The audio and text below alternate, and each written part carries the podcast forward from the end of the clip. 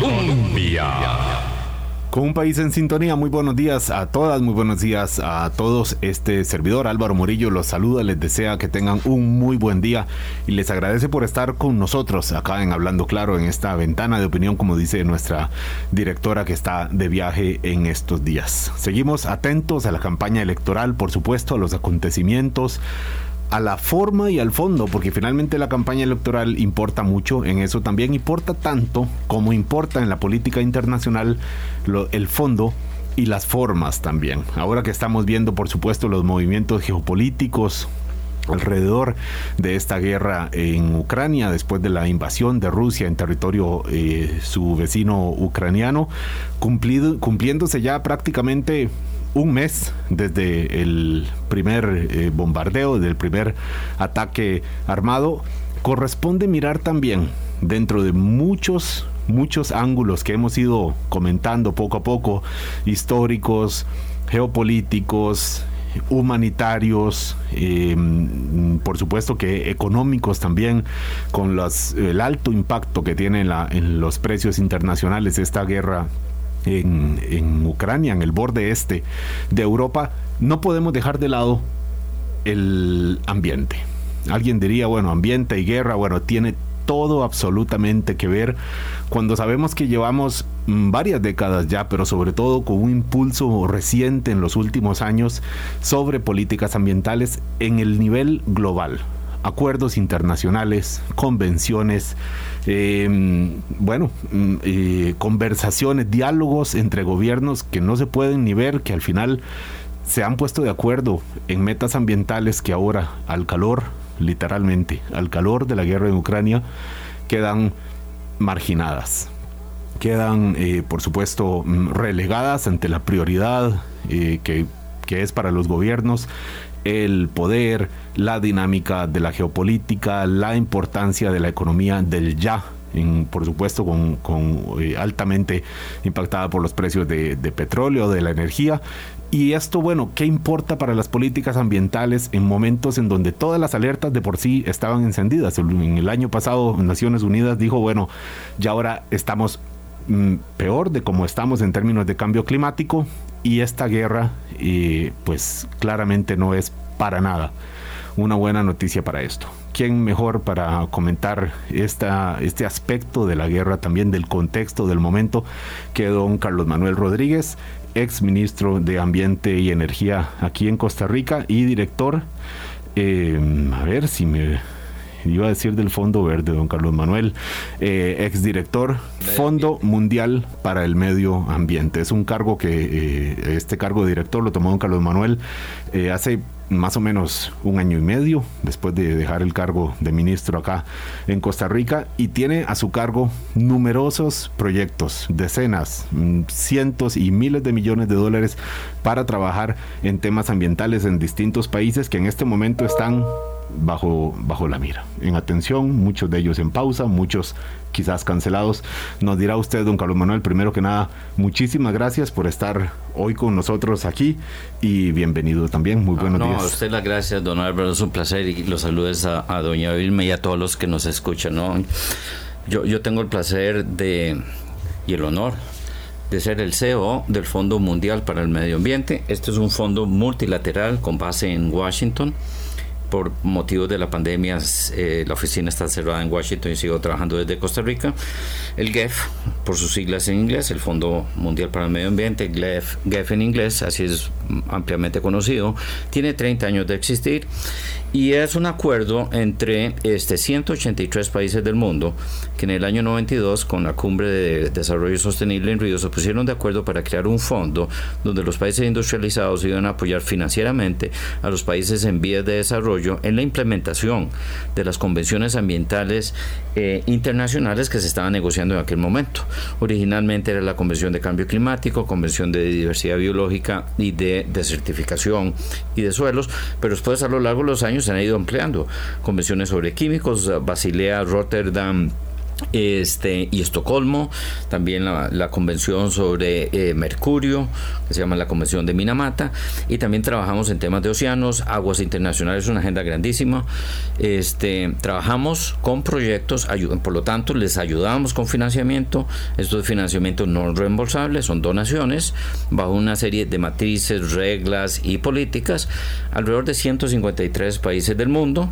Eh, el GEF en estos 130 años ha movilizado alrededor de 120 mil millones de dólares eh, entre eh, financiamiento directo y, y, cofinanciamiento, que es un cofinanciamiento indirecto.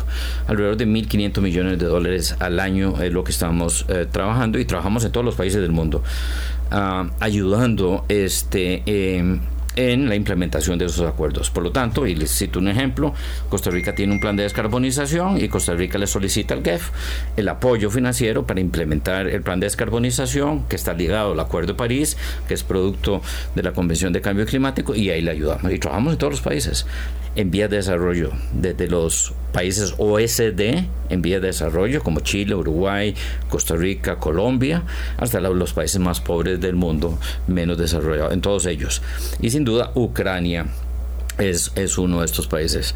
A nosotros en el GEF, este, nos, como trabajamos en 153 países, pues cada vez que hay un evento político este, o violento, eh, tiene implicaciones. Nosotros trabajamos en, en Myanmar, en Afganistán, en Yemen, en, Sudán del Sur, eh, países que tienen conflictos, países que vienen saliendo de una guerra, países muy frágiles desde el punto de vista de gobernanza institucionalidad. Y no hay otra organización que no sea el GEF que esté ahí presente ayudándoles. Y trabajamos a través de 18 agencias implementadoras. El GEF da el financiamiento, desarrolla los proyectos, pero la implementación es el país con una agencia implementadora. Estas 18 agencias implementadoras son básicamente los bancos multilaterales como el BID, el Banco Mundial, el Banco de Asia, el Banco de África, ah, pero también las organizaciones de Naciones Unidas como la FAO, el, el PENUMA, el PNUD, que son agencias de Naciones Unidas, y unas ONGs internacionales que son importantes como Conservación Internacional y el Fondo Mundial para el Medio Ambiente. Así que este, cada vez que hay un conflicto tenemos un problema. Pero este conflicto en, en Ucrania y aquí pues eh, eh, valga la oportunidad Álvaro para expresar el, el, dolor, eh, el malestar, la frustración, la gran ansiedad y, sobre todo el solidarismo con los ciudadanos de esta, de esta República um, de Ucrania ante la invasión rusa.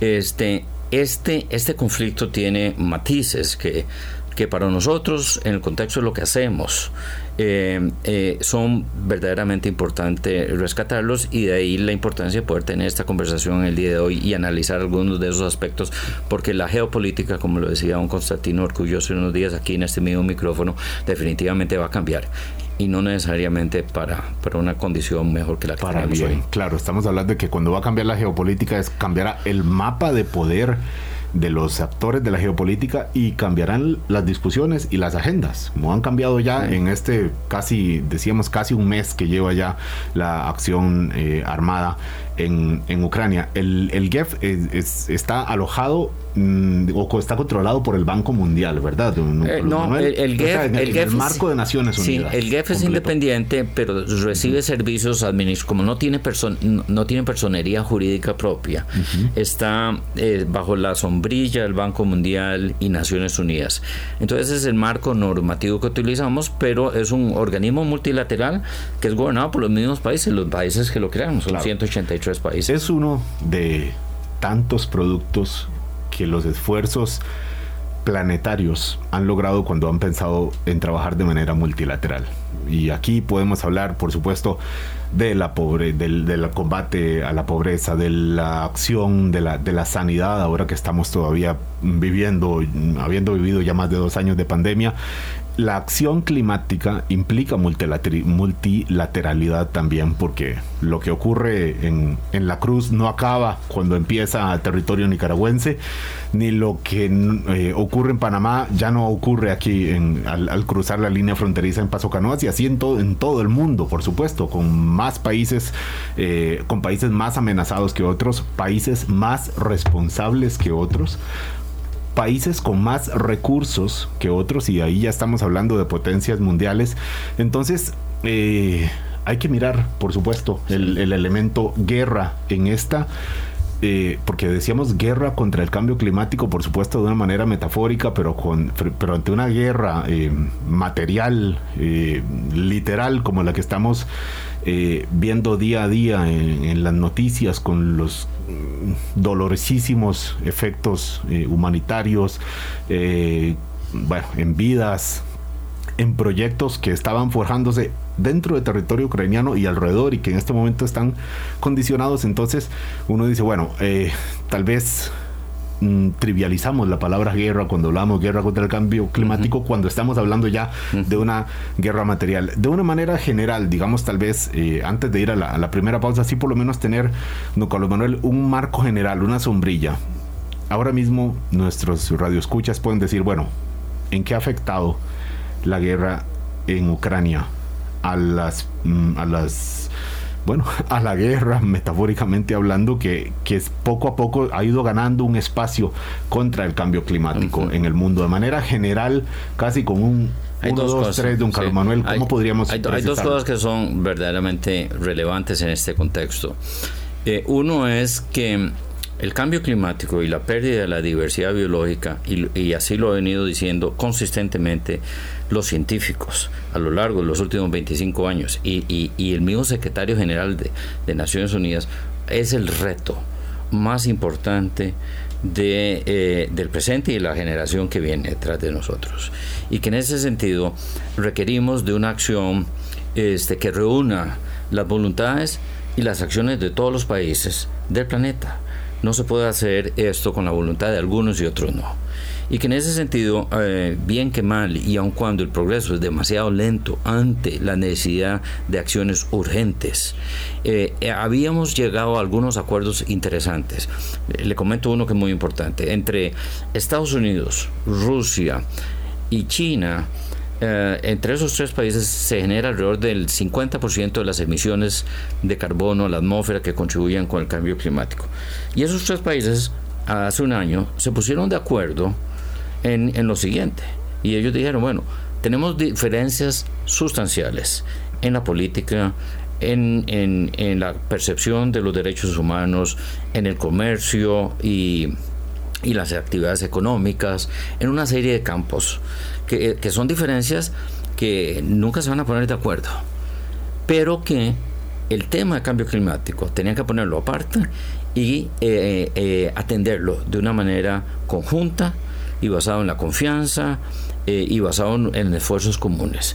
Y eso nos dio muchísima esperanza a todos cuando tuvimos la cumbre de Glasgow de que estos grandes países llegaban bajo este acuerdo. Perdón, Carlos Manuel, hace solamente un año, así lo dijo usted, ¿verdad? Hace solamente un año Estados Unidos Rusia y China, que son los tres actores que hay que nombrar de primeros cuando estamos hablando del conflicto eh, actual en Ucrania, se pusieron de acuerdo en, en, que no se iban a poner de acuerdo en muchas cosas, pero de que en el esfuerzo por el cambio climático ameritaba poner al margen todo ese cúmulo de divergencias y decir, bueno, trabajemos juntos la Casa Blanca, el Kremlin, y Pekín. Así es, así es, y, eso fue fabuloso. No hay un acuerdo escrito, pero hay un acuerdo no escrito político, ya que los, los tres países entendieron que nadie gana con esta circunstancia porque todos son conscientes de la dimensión de los impactos del cambio climático. Ese acuerdo hoy con el conflicto de Ucrania se vino al suelo.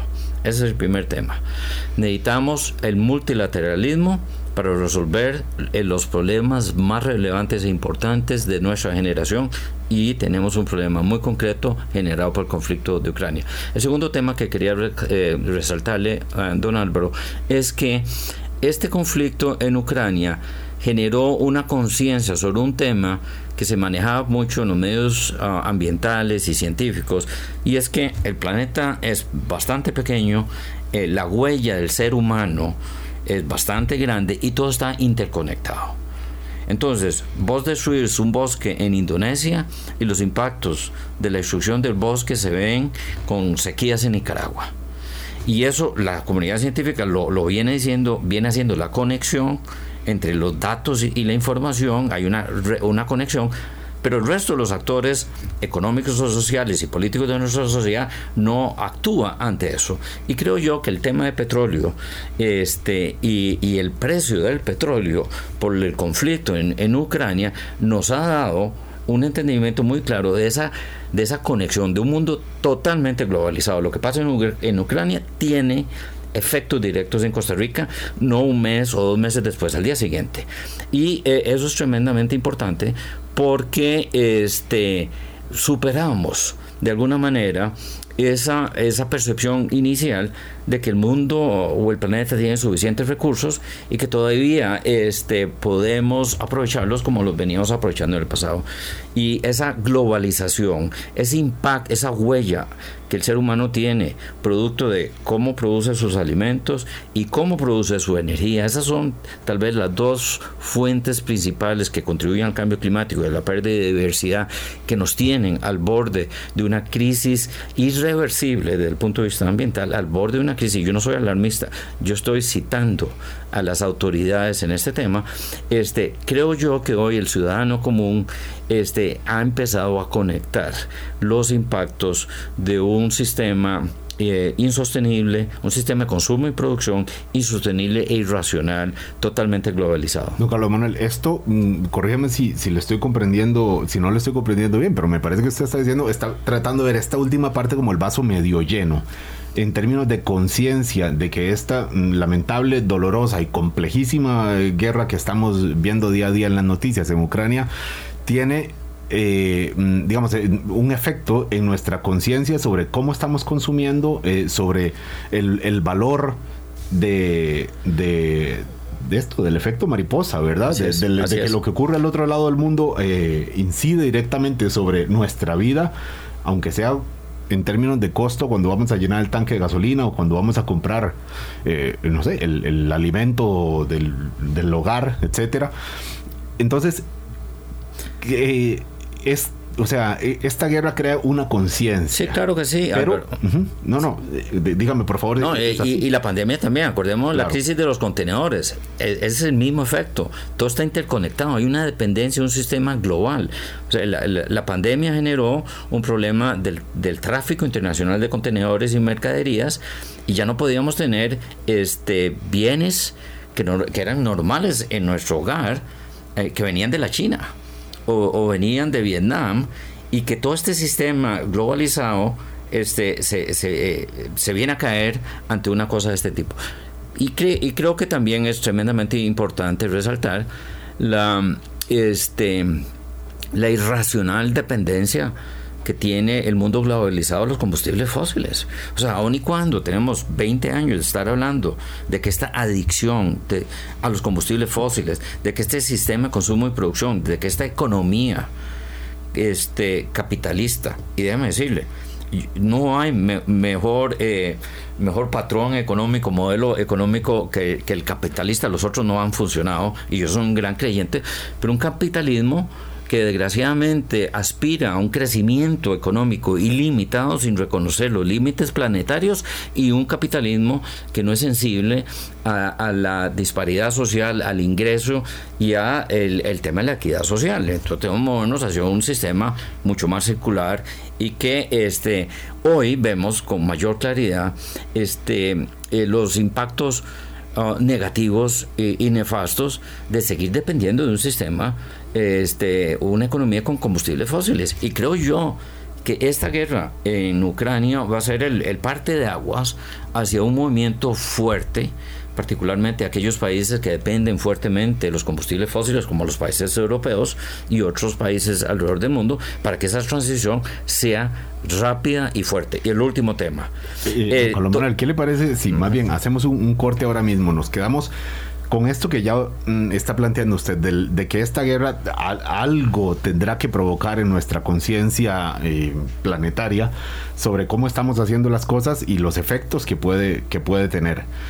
Esto es positivo, crear conciencia sí. Luego ya hay que ver todo lo otro. Decía don Carlos Manuel hace unos minutos aquí el acuerdo que lograron Estados Unidos, Rusia y China hace solamente un año se cayó en el momento en que las tropas rusas entran, bueno, quizás unos días antes, eh, en el momento en que ya era inminente la guerra en Ucrania, está... Eh, abandonado de momento, esperando a ver qué pasa con, con el desenlace de la guerra, pero también hay otros efectos. Por ejemplo, el tema del financiamiento y tratándose de un fondo contra el cambio climático que destina justamente eso, recursos, dinero, en momentos en donde el dinero, las grandes potencias están empezando a usarlo más para las armas que para la acción contra el cambio climático, pues eh, seguro es una de las consecuencias adicionales. Vamos a ir a este corte y entramos en estos detalles con don Carlos Manuel Rodríguez. Ya venimos. Hablando claro. Colombia con un país en sintonía. Muchísimas gracias por seguir con nosotros. Decir nada más, este es un programa pregrabado con don Carlos Manuel Rodríguez, que está hoy con nosotros acá, que en el momento de la, de la emisión de este programa estará en, en Indonesia. Hoy, mm, probablemente en este momento esté en, en Indonesia, hoy para efectos de, de los radioescuchas. Digo hoy no para el encuentro que tengo aquí con don Carlos Manuel, ex ministro de Ambiente, director del Fondo Mundial eh, para el Medio Ambiente, conocido eh, como GEF por sus siglas en, en inglés. Decíamos, don Carlos Manuel Rodríguez, el ambiente, la acción ambiental en tiempos de guerra. Mencionaba usted lo de la conciencia, de que todo el mundo está interconectado, de cómo estamos generando la riqueza eh, con esta altísima adicción a los hidrocarburos, con el efecto que ya está más que probado que tienen contra la salud del planeta. Pero estamos eh, por por, iba a mencionar usted el tema del financiamiento. Don Carlos Manuel, es hablando de un fondo, usted es director general de, este fondo, que lo que hace es dirigir recursos para la acción climática en múltiples aspectos, en múltiples países. En este momento, ¿cómo puede uno dimensionar el efecto de la guerra en términos de el, destino o, la, inversión de recursos que hacen las, los grandes países a la acción climática. Si podemos pensar que, bueno, eh, guerra, guerra mata acción climática. y, es peor que eso, ah, don Álvaro. Em, en la COP 26 eh, en Glasgow, en noviembre del año pasado, se esperaba eh, generar o materializar un, un compromiso de los países industrializados del 2009 en la COP de Copenhague en Dinamarca, donde eh, para el año 2020 los países industrializados iban a movilizar 100 mil millones de dólares hacia los países en vías de desarrollo para acción climática. Y ese era uno de los eh, posibles este, resultados esperados en la COP de Glasgow y no pasó. Los países industrializados, producto de la limitación fiscal eh, generada por el COVID y la pandemia, dijeron no podemos. Entonces, los países industrializados no pudieron cumplir un compromiso de hace más de 10 años de, poner 100 mil millones de dólares. Los estudios que hemos hecho nosotros en el GAP, como somos un mecanismo financiero ambiental y de otras autoridades eh, en el tema, es que necesitamos estar movilizando 10 veces más de ese monto este, para poder estar en camino del el objetivo del 1.5 grados eh, promedio. Y le explico. Entonces, el 1.5 es el compromiso más importante de París, entre 2 grados y 1.5. 1.5. Eh, entonces, eso quiere decir que para el año para el año 2050, la temperatura promedio del planeta no puede subir más de 1.5 grados con relación al año 1990. Los científicos han dicho que hay un margen que podemos jugar los seres humanos para que la temperatura promedio del planeta aumente sin que el impacto sea irreversible o alto y, se habla del 1.5. El promedio de la temperatura no puede aumentar más de 1.5.5. Vamos hoy, si usted coge todas las emisiones del planeta al año, vamos hoy en camino a 3 y 4 grados. 3 y 4 grados los impactos son desastrosos. Desastrosos. Eh, entonces, para estar en camino al 1.5, tenemos que estar movilizando 10 veces más que esos 100 mil millones de dólares al año monto que no, que no se alcanzó. Monto, que, no, se, alcanzó. Ese es mi punto. Entonces estoy dando, estoy aquí tratando de poner en contexto la dimensión del reto financiero que tenemos que tener todos los países del mundo para poder estar en ese 1.5. Entonces tenemos que estar movilizando eh, un trillón de dólares al año y todos los países eh, ah, bajo un esfuerzo bien, es, eh, bien coordinado y planificado, invirtiendo en acción climática para estar en camino al 1.5%. Pero la realidad nos dice que no podemos llegar ni a los 100 mil millones y tenemos este conflicto de una invasión, porque no es una guerra, es una invasión de Rusia a Ucrania que este, mueve todas las fichas del engranaje político que tienen que haber alrededor de la acción climática. Y esto es solo en el tema del cambio climático. Si yo le hablo de pérdida de biodiversidad o le hablo de contaminación, aire, suelo y aguas por químicos tóxicos, desde mercurio hasta agroquímicos, eso se multiplica muchas veces más. No quiero ser alarmista ni mucho menos, simplemente estoy presentando los datos. Esa es la dimensión del reto que tenemos. Hay que ver ese contexto. Don Carlos Manuel, ¿ya han tenido noticia ustedes en este último mes de, la acción armada eh, tras la invasión de las tropas rusas a Ucrania? Noticias de gobiernos que le hayan dicho al GEF, a la organización que usted dirige, mire, íbamos a aportar tanto, ya, ya no vamos a aportar tanto o no cuenten con eso. Así es, ya eso está pasando eh, y, lo vimos con algunos países europeos que al tener el conflicto armado en su vecindario han decidido aumentar el financiamiento en defensa y en sus ejércitos. Y eso ha sido en detrimento a otras líneas de financiamiento que ellos tenían. Una es la acción climática entonces, la expectativa que nosotros en el GEF tenemos de poder recaudar más recursos para cerrar esa brecha financiera global climática se viene al suelo. Entonces, imagínense, don Álvaro, este, en este momento eh, requerimos de esos, de esos 100 mil millones de dólares, no llegamos a los 100 mil, sabiendo que requerimos 10 veces más para estar en camino al 1.5 para el año 2030, este, y eh, nos han dicho que posiblemente eh, el financiamiento se va a disminuir hasta en un 50%. El problema se vuelve más serio.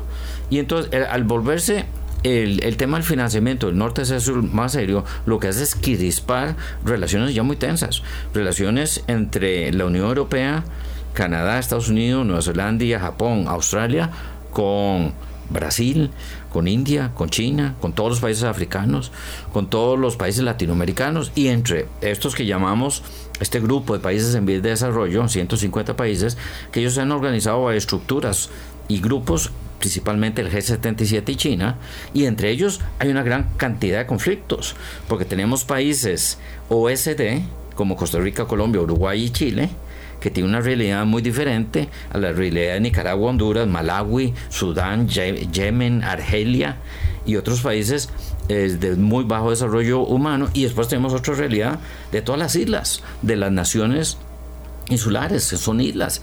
Ellos, hay países, por ejemplo, eh, islas en el Caribe que tienen un índice alto de desarrollo humano, como Trinidad, Barbados, que el cambio climático ya está generando un impacto en el nivel de desarrollo humano. Entonces, cada uno de esos grupos empieza a competir, porque los países industrializados al tener menos plata disponible, empiezan a poner prioridades y dicen, nuestra prioridad son los países más vulnerables al cambio climático. China ya no es una ya no es una prioridad porque China ya es un país desarrollado, tiene una economía más grande que la nuestra y le seguimos regalando plata. Ese conflicto geopolítico lo tengo, lo tenemos eh, eh, eh, dentro del GEF en momentos en que estamos financiando, refinanciando por los próximos cuatro años al GEF. Entonces hay, hay múltiples conflictos en un momento, en momentos de donde deberíamos tener una estructura de cooperación alrededor del concepto del multilateralismo que nos ayude a alinear todos los esfuerzos contra la lucha del cambio climático, de la contaminación y la pérdida de diversidad biológica en el planeta. Esos son los tres grandes temas.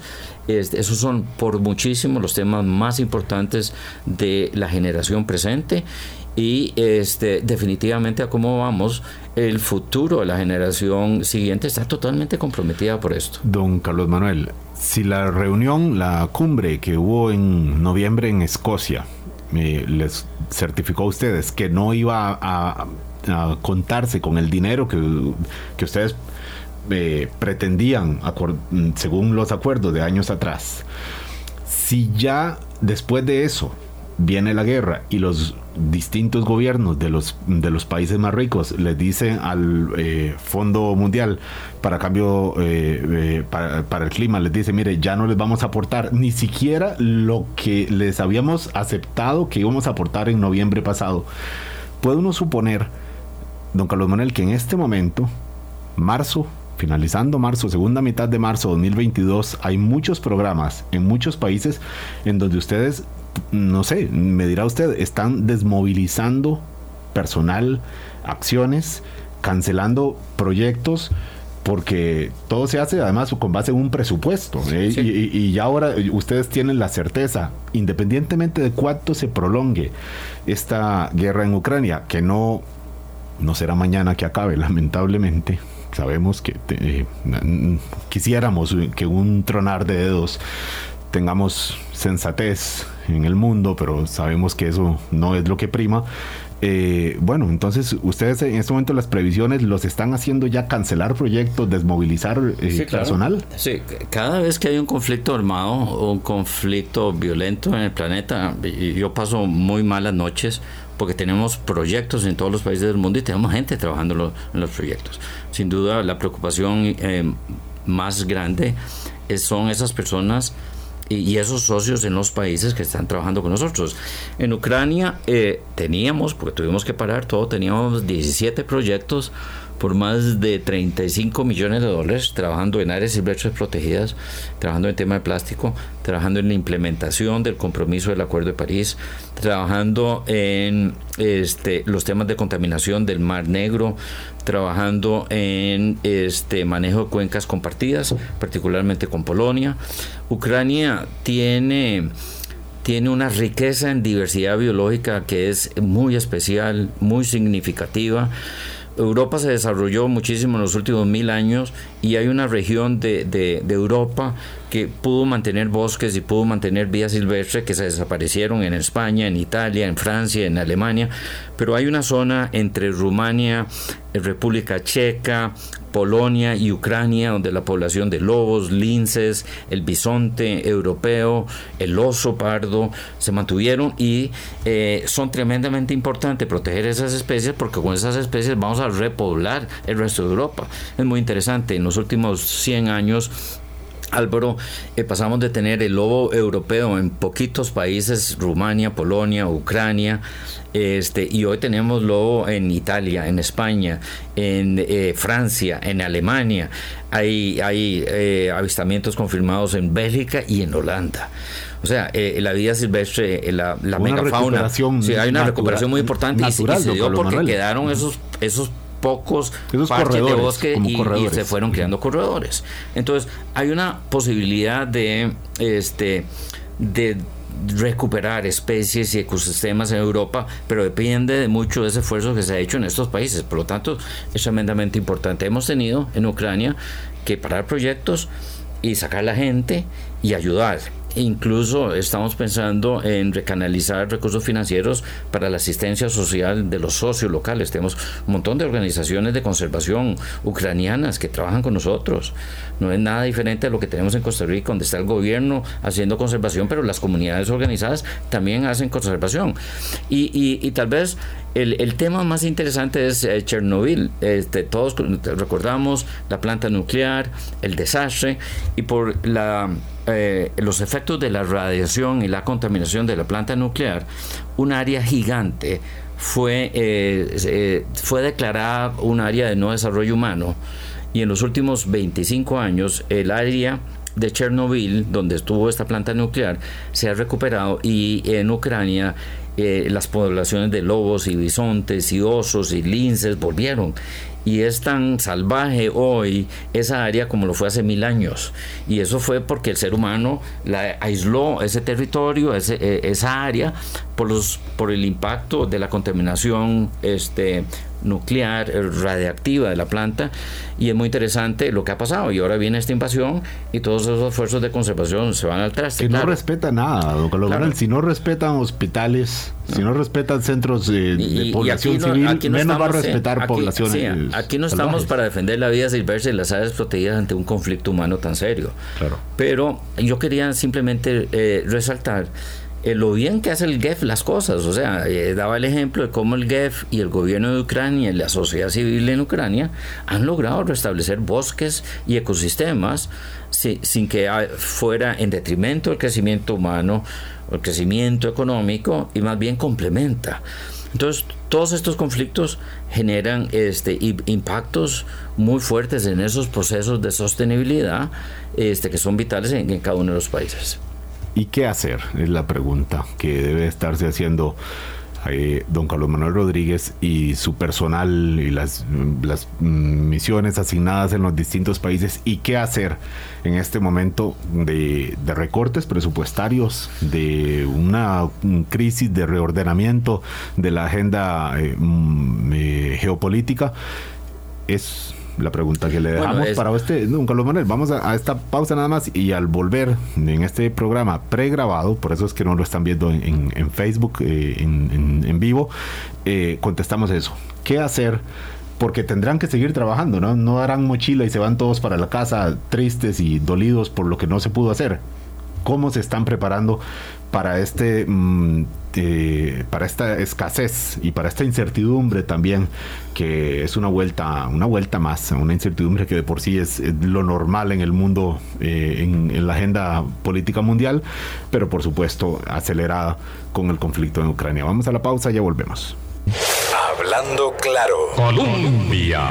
Con un país en sintonía. Muchas gracias por estar con nosotros hoy, don Carlos Manuel Rodríguez, ex ministro de Ambiente de Costa Rica, director del Fondo Mundial para el Medio Ambiente. Hablando de los efectos que está teniendo esta guerra sobre la sobre la guerra contra el cambio climático, que decíamos, don Carlos Manuel, en tiempos de escasez, que es lo que hay ahora, escasez de fondos, porque la prioridad es la seguridad internacional, así lo define la política mundial, en tiempos de escasez para, para la acción climática empiezan las tensiones también, ¿verdad? Cuando, cuando, cuando hay plata de sobra, pues a todo mundo, todo mundo está contento, pero cuando empiezan las estrecheces es cuando empiezan las tensiones de, bueno, ¿y usted por qué le da a este país y no a mí?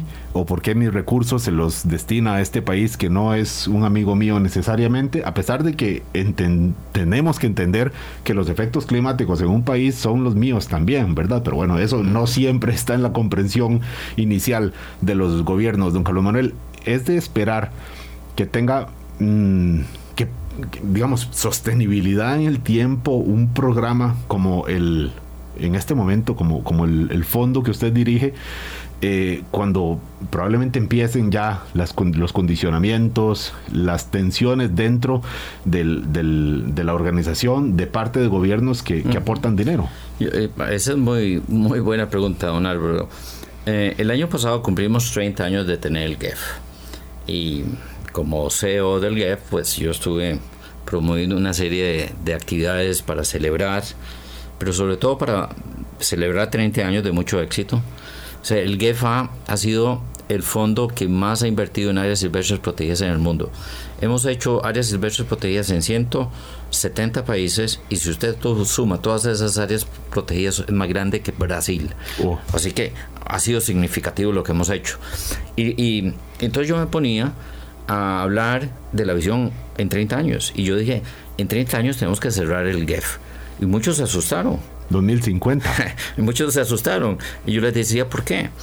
En 30 años tenemos que cerrar el GEF porque este, los países, o sea, el GEF se creó para ayudar a los países a implementar sus acuerdos ambientales internacionales. Y estos 30 años debieron o, o han ayudado a que los países entiendan que es en su propio interés proteger la naturaleza, mitigar y adaptarse al cambio climático. Y es en su propio interés hacer eso con o sin recursos internacionales. Le voy a dar un ejemplo.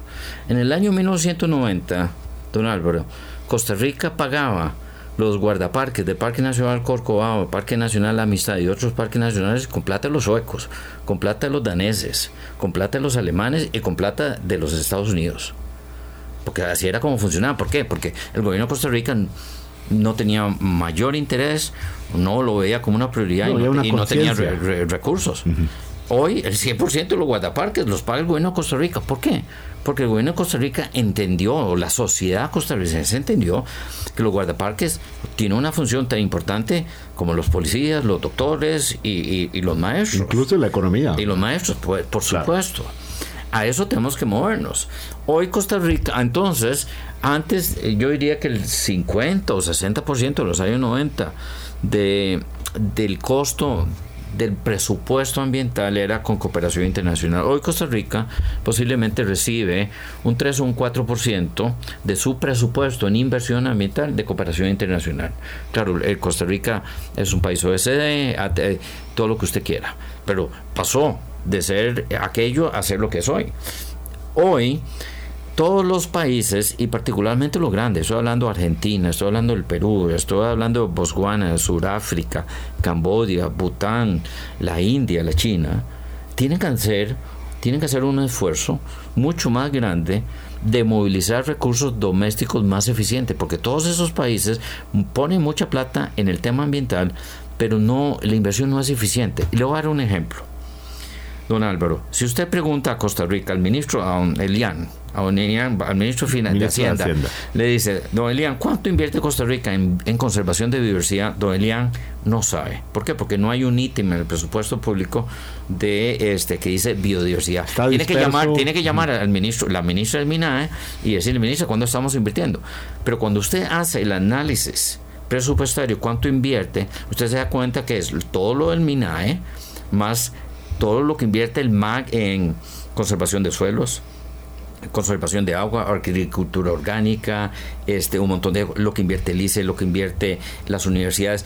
Entonces, si Costa Rica cogiera toda esa inversión que hacen 10 diferentes sectores en el tema ambiental y lo alinea a una visión de largo plazo, rompiendo con lo sectorial o lo institucional, el impacto se triplica.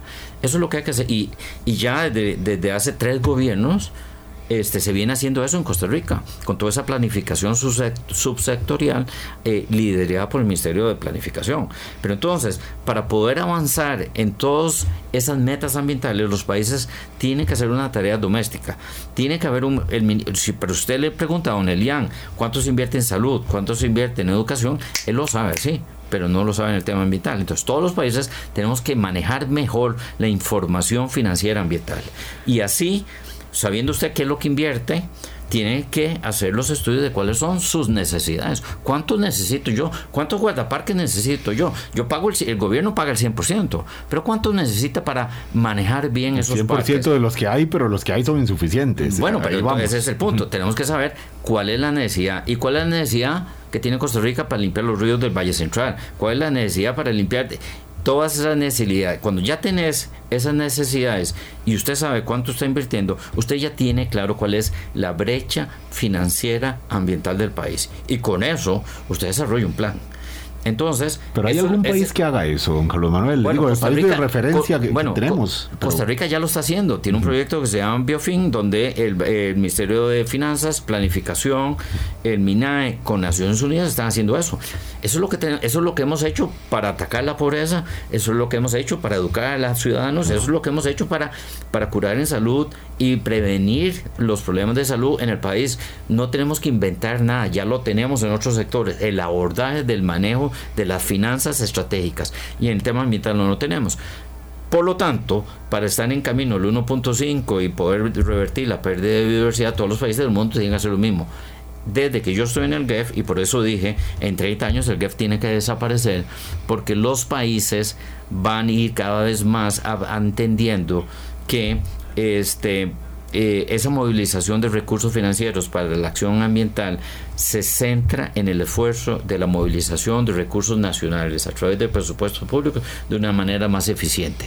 Y, y, y, y en 30 años posiblemente cerraremos el GAF o nos concentraremos en países tremendamente vulnerables o países que vienen de un conflicto social que hace que la institucional que destruyó la institucionalidad y hay que ayudar a reconstruir esa institución. Claro, doctor Manuel, ya viajé en la última pregunta que nos quedan ya cuatro minutitos nomás para, para redondear. Es que este evento armado en, en Rusia, eh, en Ucrania, pues eh, provocado por Rusia, eh, eh, ponen en jaque estas metas. Es que ustedes pueden decir, bueno, los gobiernos dentro de 30 años tendremos que cerrar este programa porque los gobiernos deberán asumir eh, lo, concerniente a su, a su propio país, pero esto lo que hace es devolvernos en la historia, no solo en términos... pero, pero también yo veo que este es el principio del fin, en serio, de nuestra adicción a los combustibles fósiles. Este es el principio. Y vamos a marcar en el calendario y ver ah, luego ah, hacia el pasado este evento como el punto que verdaderamente empezó a inclinar la balanza. Desgraciadamente, el inclinar la balanza hacia la descarbonización y la dependencia de combustibles fósiles no se dio por esa conciencia y ese compromiso sobre el cambio climático, sino se dio en el contexto de una guerra y de, un tema eh, totalmente económico, que es la dependencia de esa fuente de energía externa y que eh, deberíamos ser este, autosuficientes energéticamente. Pero bueno, yo, yo, yo creo que sea cual sea la razón, el, el, poder este, identificar esto como un hito en el tiempo me parece muy importante. Me lo dice, perdón, don Carlos Manuel, esto de que este sea el punto de quiebre de la adicción del planeta a los hidrocarburos, me lo dice de como un, no sé, como una aspiración suya como, bueno, como una expresión desde el optimismo terco que hay que tener, que ha mencionado muchísimo doña Cristiana Figueres, claro, sí. o como un indicio con, con, números y datos y con información que le sustente a usted y usted diga, bueno, a partir de ahora, 2022, habrá una conciencia mayor y una aceleración de, de, las energías limpias. Va, va, a ser un tema de, de seguridad energética eh, definitivamente lo que mueva eh, estos próximos años ese tema en esa dirección.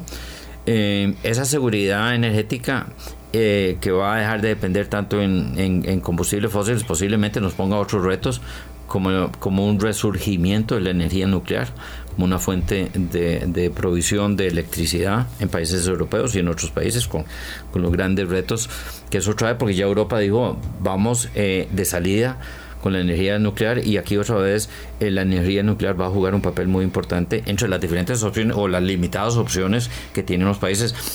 Eh, creo que el tema de dejar de financiar la industria de hidrocarburos y la industria extractivista como un todo, la, consumidora de hidrocarburos, vehículos, por ejemplo. Pero toda esa industria de hidrocarburos está altamente subsidiada.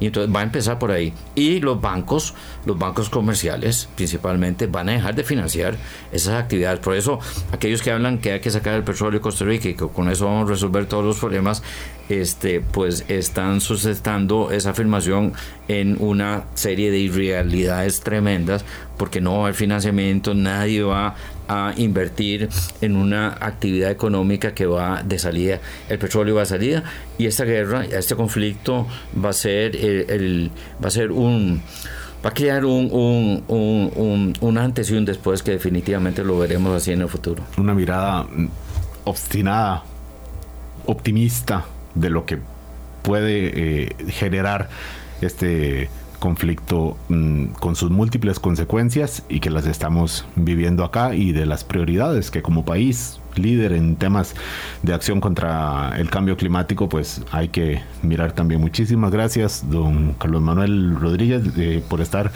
eh, con nosotros aquí. Eh, y por poner el punto en, un tema que de, toda esta, la idea de la guerra y la acción y la diplomacia, mm, de repente lo dejamos ahí de margen, pero que ciertamente mueve el mapa también de las prioridades. Así es que muchísimas gracias por estar con nosotros. Muchísimas gracias a ustedes también. Volvemos a saludarnos mañana a las 8 de la mañana. Hasta luego. Hablando claro, hablando claro.